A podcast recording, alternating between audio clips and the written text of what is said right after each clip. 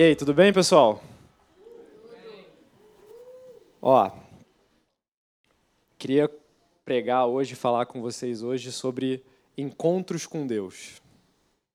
E essa pregação para mim ela é especial por dois motivos. Primeiro, porque acho que qualquer cristão que aprende, que lê a palavra e que entende que Deus tem um interesse pessoal com cada um de nós, se questiona mas como é que é esse negócio aí da gente ter uma experiência com Deus? Como é que é esse negócio de Deus ter uma impressão pessoal, um interesse pessoal nos nossos corações? Então, é, eu quis tratar um pouco desse sentimento, um pouco dessa, desse desejo, dessa, dessa busca que eu tenho certeza que o coração de vocês tem por Deus. E também é especial porque eu vou trazer uma passagem, que é uma passagem da vida de Jacó, descendente de Abraão. E é uma passagem que, quando eu li pela primeira vez, sabe aquelas passagens na Bíblia que você lê e fala assim, cara, essa tradução deve estar errada. Não é possível, não é possível que a Bíblia está dizendo isso. Aí eu fui buscar em outras traduções e buscar e buscar e buscar, e não é que estava certo. E aí, cara, me ofendeu um pouco assim, sabe? Fiquei, cara, não é possível. E aí, de, tratar de Deus comigo passa muitas vezes por isso, por falar assim, cara, aqui, aonde te machucou, vem comigo que eu tenho uma coisa para te ensinar.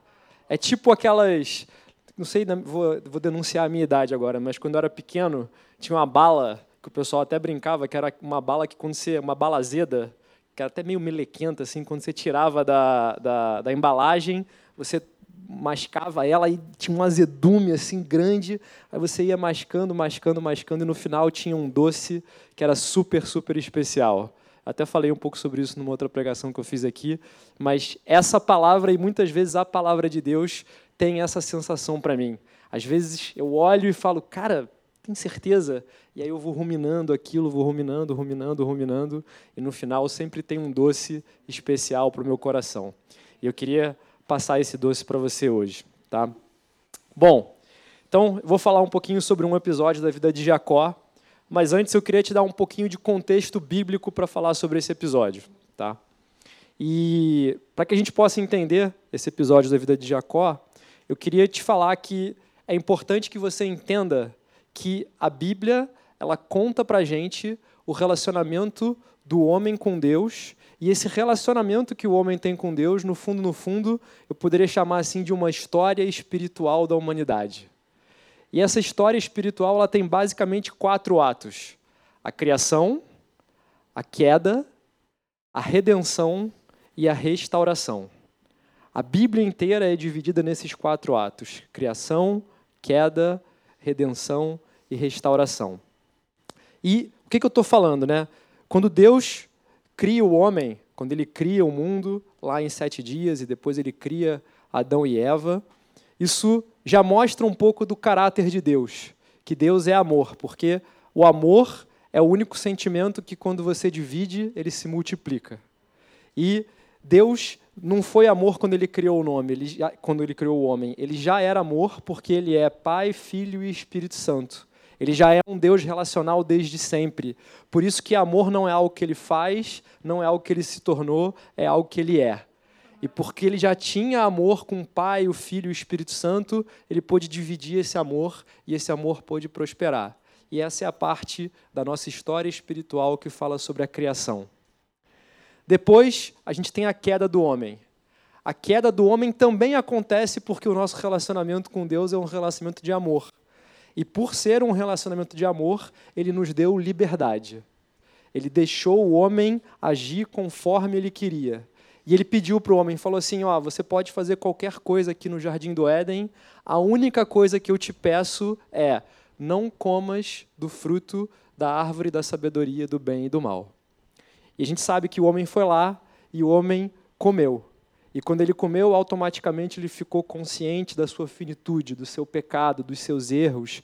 E o relacionamento perfeito que havia com Deus foi quebrado. E aí, não só o homem, quando o pecado entra no mundo, entra em decadência, mas o mundo fica caído. E a desordem entra no mundo e o mundo começa a ficar destruído, começa a se desintegrar. E depois tem uma história de redenção. A história de redenção começa com Abraão. Deus chama Abraão e fala: Abraão, vem cá, eu vou salvar a humanidade através da tua semente.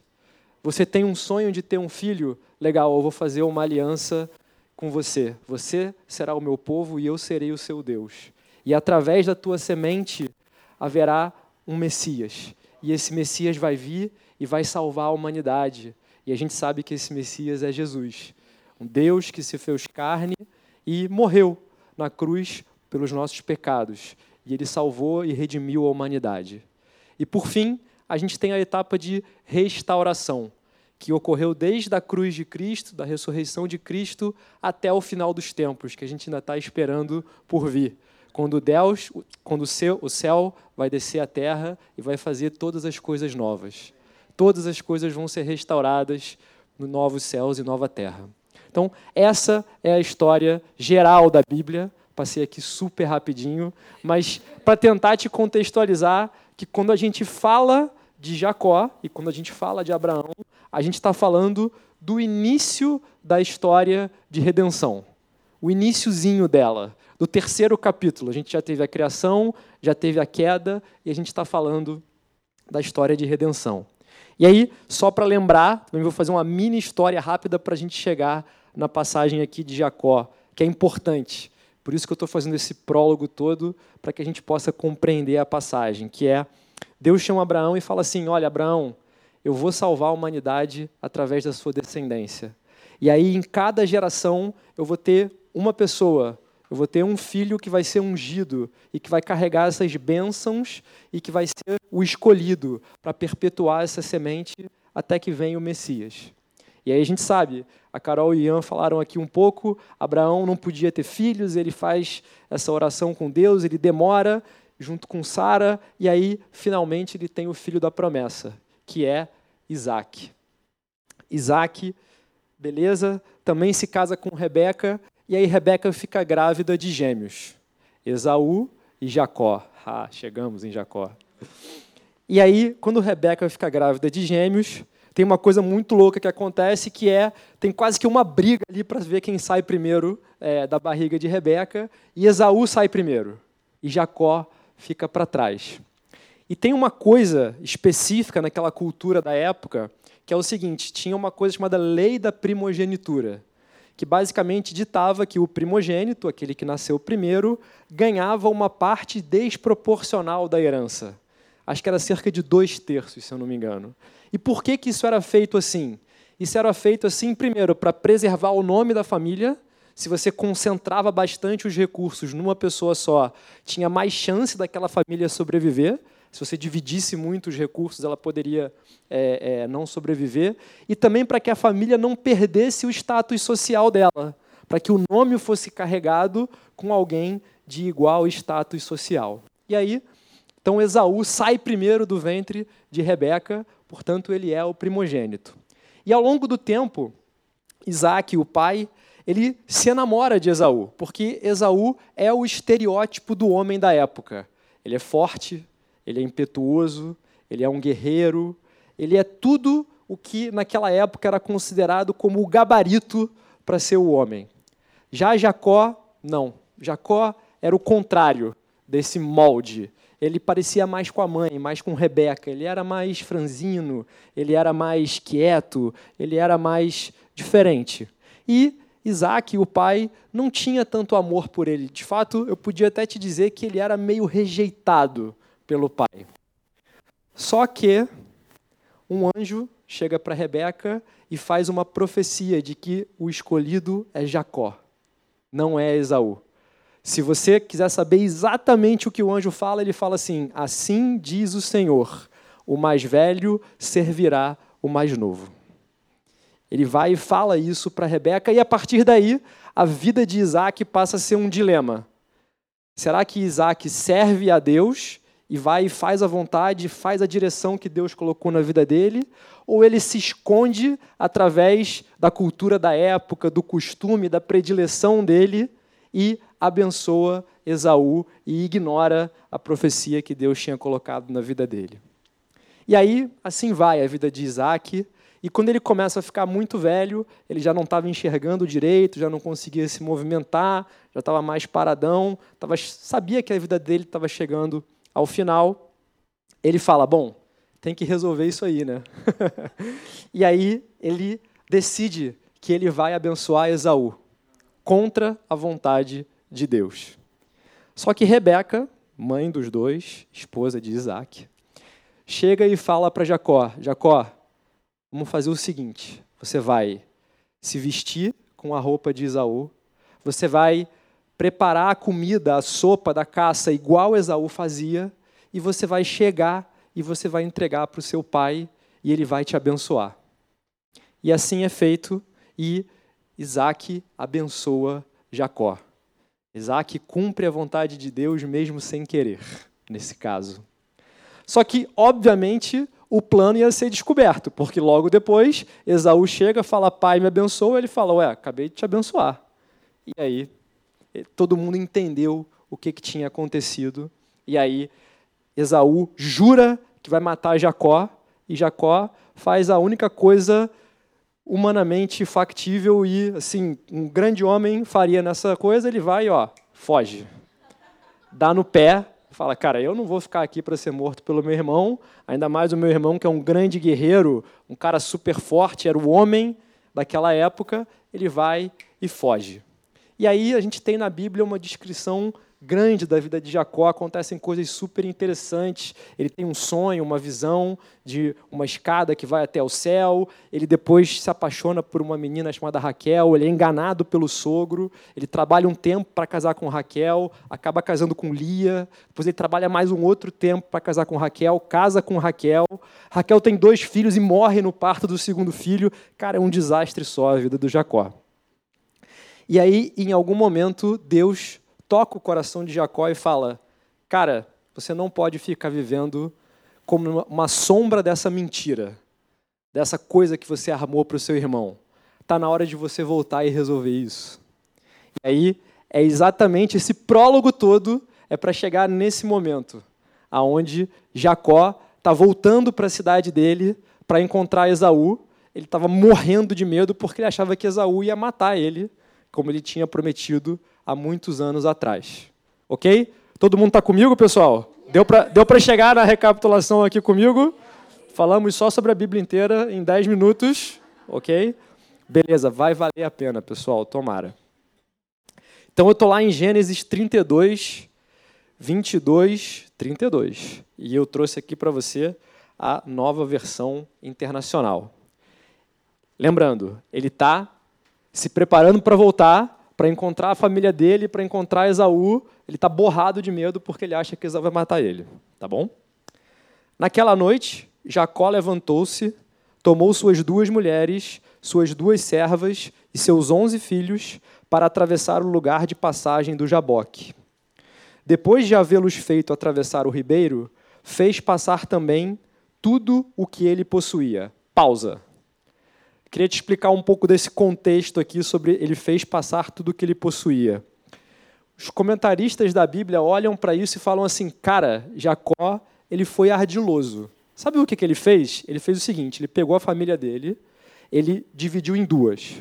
Falou: passa uma para um lado, outra para o outro. Por quê? Porque se Esaú atacar e matar parte da minha família, a outra consegue fugir. Então, eu dividi a minha família. E além disso, eu mandei uma série de presentes para Esaú. Eu mandei tudo que eu possuía, falei: vai na minha frente e vai em ondas, para que Esaú possa ser cada vez mais recebido com presentes e presentes e fortunas e riquezas e riquezas. Então ele manda primeiro todos os bodes, depois ele manda todos os cabritos, depois ele manda todas as ovelhas para tentar amolecer o coração de Esaú. É isso que essa passagem aqui quer dizer, de depois de havê-los feito atravessar o ribeiro, fez passar também tudo o que possuía, e ele mandou todo mundo na frente, e malandrão, ficou ele sozinho por último, para falar: bom, eu sou aqui a última linha, se nada disso der certo, aí eu vou encontrar o meu destino, paciência. E quando ele ficou sozinho, ele se pôs a orar. Vou continuar aqui. Então, vem um homem que se pôs a lutar com ele até o amanhecer. Repara, pessoal, ele está lá orando, fala, cara, provavelmente ele devia estar tá com medo, dado tudo que ele fez, e aparece um cara e começa a lutar com ele. Tipo, filme de suspense do Netflix, na escuridão, um malandro ataca ele por trás e começa a lutar com ele, e eles não lutam por pouco tempo, não, ele luta até o amanhecer. Então ele lutou a noite toda com esse homem. Quando o homem viu que não poderia dominá-lo, tocou na articulação da coxa de Jacó, de forma que lhes deslocou a coxa enquanto lutavam. Então o homem disse: Deixe-me ir, pois o dia já desponta. Mas Jacó lhe respondeu: Eu não te deixarei ir, a não ser que me abençoes. O homem lhe perguntou: Qual é o seu nome? Jacó, respondeu ele. Então disse o homem: O seu nome não será mais Jacó, mas sim Israel, porque você lutou com Deus e com homens e venceu. Prosseguiu Jacó: Peço-te que digas o teu nome. Mas ele respondeu: Por que me perguntas o meu nome? E o abençoou ali. Jacó chamou aquele lugar de Peniel, pois disse: Vi Deus face a face e toda a vida a minha via a minha vida foi poupada. Ao nascer do sol, atravessou Peniel, mancando por causa da coxa. Por isso, até os dias de hoje, os israelitas não comem o músculo ligado à articulação do quadril, porque nesse músculo Jacó foi ferido. Uau, hein? Já sacaram porque eu fiquei um pouco incomodado com essa passagem, né? Caraca, o cara encontra com Deus e sai aleijado para o resto da vida. Como que eu vou, como que eu vou subir lá para explicar e transformar essa pregação numa pregação da graça? Segura aí que está vindo. Calma.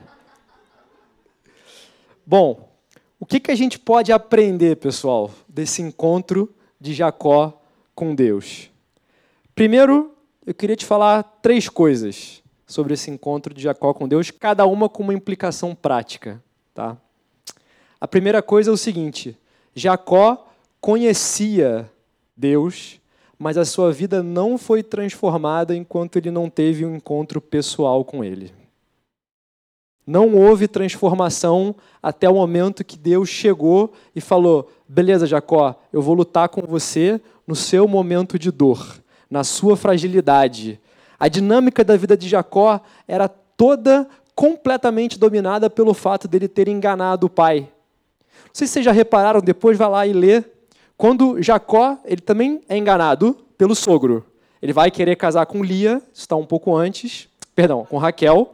E aí o sogro fala, beleza, tranquilo, trabalha aí sete anos. E aí ele acaba casando com Lia. E quando ele descobre que é Lia, vocês nunca se perguntaram por que, que ele não reclamou? Por que, que ele não disse assim, cara, esse contrato foi assinado da maneira errada? Qualquer corte judicial tranquilamente torna inválido um contrato que é assinado com falsas premissas. Isso também era assim na época. Mas por que, que ele não faz isso? Ele não faz isso porque fizeram com ele exatamente a mesma coisa que ele fez com o pai. Então ele não se sente digno de cobrar justiça nesse caso. A temática da vida de Jacó era esse evento. Tudo estava sendo preparado para isso. E Deus se encontra com ele porque ele se colocou disponível. Pela primeira vez ele estava obedecendo Deus. Deus falou: volta para sua cidade, e ele obedeceu. E ele se bota sozinho e ele se bota a orar. E a outra coisa que tem dentro desse primeiro ponto é o seguinte: Deus não espera Jacó ficar perfeito. Deus não espera Jacó se arrepender, Deus não espera Jacó Deus encontra Jacó não pelas qualidades de Jacó, mas a despeito das qualidades de Jacó. Você não precisa estar tá perfeito, você não precisa estar tá limpinho para Deus te encontrar. Eu mesmo vim pregar aqui e falei assim, cara, Deus, mas eu vou falar tanta coisa que eu não faço, cara. Eu vou falar tanta coisa que eu não consigo cumprir. E Deus falou assim: que bom que essa pregação não é sobre você. Que bom que eu não preciso disso para te encontrar. Que bom que eu não precisei disso para encontrar Jacó. Que bom que essa é a nossa relação. Então eu queria te dizer que se você está com vergonha, se você fez alguma coisa errada, se tem alguma coisa no seu passado que você fala assim, você não é merecedor, nenhum de nós somos. E Deus veio sem nenhum de nós sermos merecedores. Ele já veio e ele já deu a vida para gente, independente desse merecimento. E a implicação prática desse primeiro ponto é o seguinte: para mim, esse primeiro ponto de que a nossa vida não é transformada até a gente ter um encontro com Deus, esse ponto é sobre Bíblia e comunidade. Por que Bíblia e comunidade? Deixa eu contar uma história para vocês. Há umas duas semanas atrás eu estava dando aula aqui na Geração Nova e a gente está num ciclo, ainda estamos, né? Falando sobre. Acabou hoje, falando sobre fruto do Espírito. E aí eu estava lá na, na turma da, dos menores e aí eu comecei a falar assim: pô, sabe quando você passa muito tempo com alguém e você começa a ficar meio parecido com essa pessoa que você passa muito tempo? Eles falaram: sabemos. Então, é sobre isso o fruto do Espírito. Quando você convive, você aceita Jesus e você passa a passar tempo com Ele, o caráter de Jesus brota em você. E então ter encontros com Deus tem a ver com Bíblia e tem a ver com comunidade. Por quê? Porque Deus encontrou Jacó na coisa que era mais específica de Jacó, que era essa dinâmica dele com o pai. E isso faz com que só Jacó pudesse, a partir daí, fazer coisas para Deus que outras pessoas não poderiam. Então, às vezes, a resposta que você está procurando está em alguém que tem uma dinâmica, que Deus foi lá, colocou a mão e curou. E curou por causa daquela pessoa e por sua causa porque só ela vai conseguir te entregar um recado, uma palavra, um exemplo, um alento específico para a sua vida. O C.S. Lewis, o cara que escreveu as Crônicas de Nárnia, ele fala uma coisa legal, que eu gosto desse ditado, que ele fala: muitas vezes, quando a gente é próspero, Deus sussurra, mas quando a gente está com um problema, ele grita para a gente. E para mim essa passagem é sobre isso. É Deus gritando para Jacó, é vindo lutar com ele no momento mais dramático da vida dele. Então, isso é uma lição para mim sobre o caráter do relacionamento que a gente tem com Deus. A segunda lição é o seguinte: Jacó encontrou em Deus tudo aquilo que ele procurou a vida inteira em outras coisas: perfeito amor. Porque, repara pessoal, num certo sentido, todo mundo luta com Deus. Olha a história de Jacó, vamos primeiro nele. Cara, ele era o filho rejeitado. Ele queria o amor do pai, mas o pai gostava mais do irmão dele. O tempo todo. O pai queria abençoar o irmão dele. Aí ele dá aquela aquele migué para tentar conseguir a bênção, mas ele sabe no coração dele que, cara, o pai dele não queria abençoar ele. Foi só porque ele foi, né, tomou ali uma pedalada de Jacó e aí ele foi abençoado. Depois ele se apaixona por uma menina. E aí o sogro dele engana ele. Aí ele tem que trabalhar o dobro do tempo, mais sete anos, para casar com a menina, com a Raquel.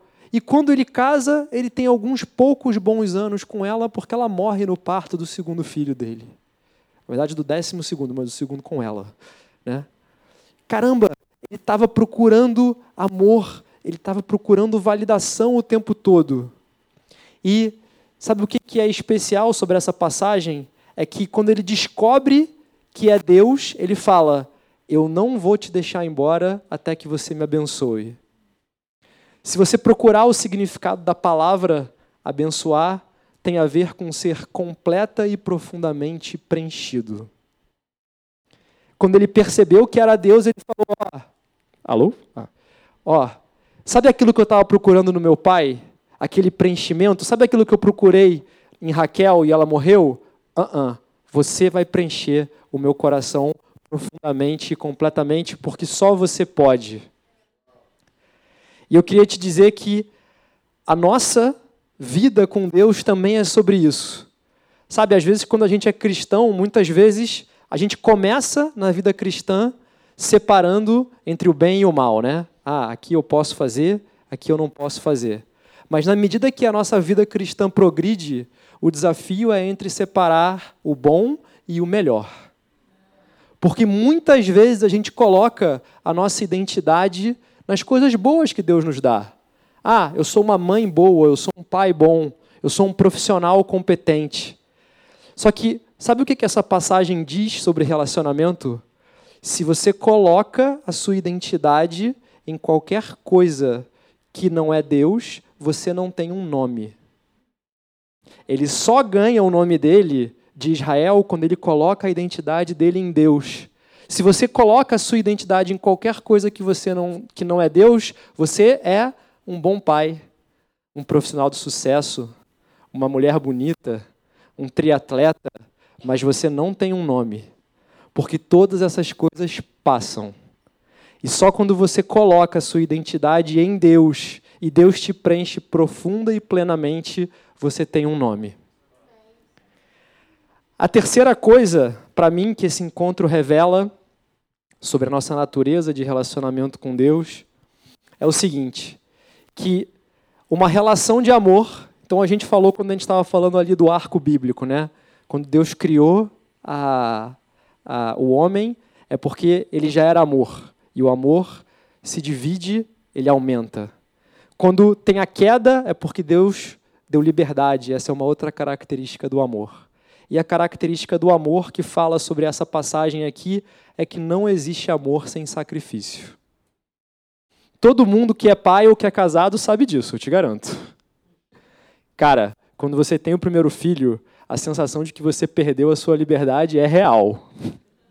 Você não dorme mais, você não consegue, cara, ir até a esquina sem fazer uma mala maior do que você precisava fazer para ir para o Canadá quando você não tinha filhos. É verdade é real o drama.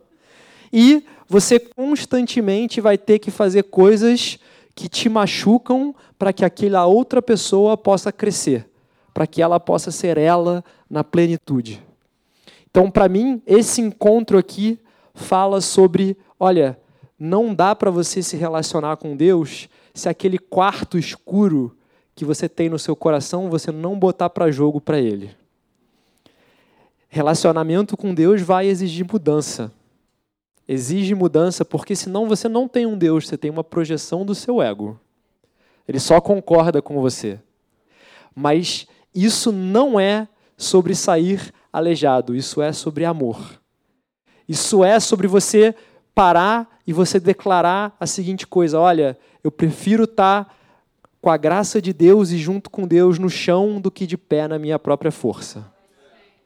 Jacó, num nível pessoal, sair mancando, não é sobre caramba, ele saiu aleijado. É sobre Jacó teve um encontro com Deus e sobre a perspectiva do mundo ele perdeu, mas ele ganhou. Ele perdeu porque não estava, ele saiu com algo que não era nos planos dele.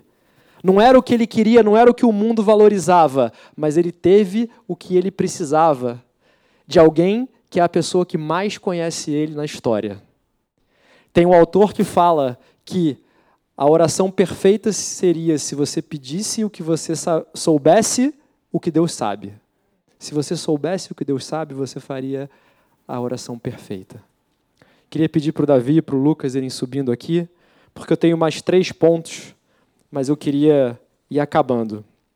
E eu confesso que, apesar, até aqui, quando eu escrevi a pregação, eu não estava satisfeito. Eu falei assim, cara, legal, acho que tem muita graça aqui na pregação, mas o cara saiu mancando para o resto da vida. cara, que história é essa? Como assim Deus deixou o cara mancando para o resto da vida? E aí eu tive mais três pontos para trazer para vocês, três revelações que Deus colocou no meu coração. O primeiro ponto é o seguinte, Daniel, a Bíblia não é sobre você, a Bíblia é sobre Jesus. Você está olhando e lendo essa coisa aqui e falando, cara, será que eu, quando eu tiver um encontro com Deus, eu também vou sair mancando? Eu tenho uma manchete para você. Essa passagem não é sobre você, essa passagem é sobre Jesus. Tal qual Jacó, Jesus saiu da sua casa, da união perfeita que ele tinha com Deus e com o Espírito Santo, foi para uma terra estranha, para que houvesse redenção através do sacrifício dele. Só que não foi só um quadril que foi deslocado, foi um corpo inteiro que foi quebrado, para que a gente pudesse ter novidade de vida, para que a gente pudesse ter contato e relacionamento de novo com o Pai. Essa passagem é porque Jacó aponta para Jesus. A segunda coisa que eu queria te falar, e aí conecta com o que a Carol falou aqui, que é o seguinte: ela leu lá uma passagem de Romanos que diz assim: Abraão creu contra a esperança e isso lhe foi creditado como justiça. E essa passagem aqui, para mim, é uma passagem bem Antigo Testamento, né? Caraca, Deus desceu fogo do céu, teve um encontro com Deus, saiu aleijado. E aí, de várias outras passagens no Antigo Testamento, é como se Deus fosse ora amor, ora justiça. Tem vários exemplos onde Deus é amor, né? Deus vai lá e cumpre a promessa com Abraão. Deus é amor. Deus abre o mar vermelho. Deus faz o sol parar para Josué conseguir ganhar uma guerra e tantas outras. Esses são momentos onde Deus é amor. Mas também tem umas passagens de justiça difíceis, né? Cara, Ananias e Safira. Caramba, o, o camarada que está lá carregando a arca da aliança, ele, a arca da aliança vai cair da, da carruagem, ele toca para segurar e é fulminado na hora e morre. Caraca, Jacó tem um encontro com Deus e sai manco para o resto da vida. E eu queria te dizer que na cruz o perfeito amor encontrou a perfeita justiça. A partir de então, você não precisa mais pensar é justiça ou é amor, elas são a mesma coisa. Quando você crê hoje, as bênçãos que Deus conquistou para sua vida não são só graça, são justiça também. Sabe por quê? Porque quando Deus, quando Jesus, que é o nosso advogado perante ao Pai, ele chega para o Pai, ele não fala, Deus, perdoa o Daniel. É só o número 865 que ele faz esse pecado nesse ano. Mas ele é um cara legal, pergunta, perdoa, não é isso que ele fala. Ele fala: Pai, é ilegal ter dois pagamentos pela mesma coisa. Eu já paguei tudo. E tudo que é de bênção na sua vida não é só graça, é justiça de Deus, porque já foi pago. Já foi pago completamente. E hoje na nossa vida, justiça e graça se manifestam na mesma coisa, na mesma proporção, na mesma medida. E para você ter uma ideia, do tamanho disso, eu queria fechar com uma história de um pastor americano. Um pastor americano que tinha filhos e ele tinha uma esposa e essa esposa morreu num acidente de carro. E aí, quando ele estava indo para o enterro dessa esposa com os filhos, ele estava procurando uma maneira de explicar o que, que tinha acontecido para os filhos. E ele vê um caminhão passando, que passa assim ao lado deles na rua. E ele vira para os filhos dele e fala assim: Filho, você preferia ser acertado pelo caminhão ou pela sombra do caminhão? E aí o mais novo fala: Pela sombra, papai, do caminhão, é claro. E aí ele fala: Sim, Jesus foi acertado pelo caminhão para que, pelo que a sua mãe pudesse ser acertado somente pela sombra e nunca pelo caminhão. Esse é o tamanho da graça e da justiça que Deus tem para a vida de cada um de nós. Então eu queria te convidar a levantar para a gente fazer uma oração. Pai, obrigado, Pai, por essa revelação nos nossos corações, Pai, de que você quer um relacionamento pessoal, um relacionamento específico, que tem um interesse, Pai, em especial nos nossos cantos escuros, nos cantos que a gente defende, Pai, aonde a gente tem medo, aonde a gente quer assumir o protagonismo da nossa vida, Pai, que a gente possa ter fé, Pai, que a gente possa ter desprendimento para liberar a tua entrada, Pai, porque a tua vontade é boa, perfeita e agradável, Pai. E tudo o que você conquistou para nós na cruz é graça e é justiça. Obrigado, Pai, pelo teu sacrifício perfeito. Amém.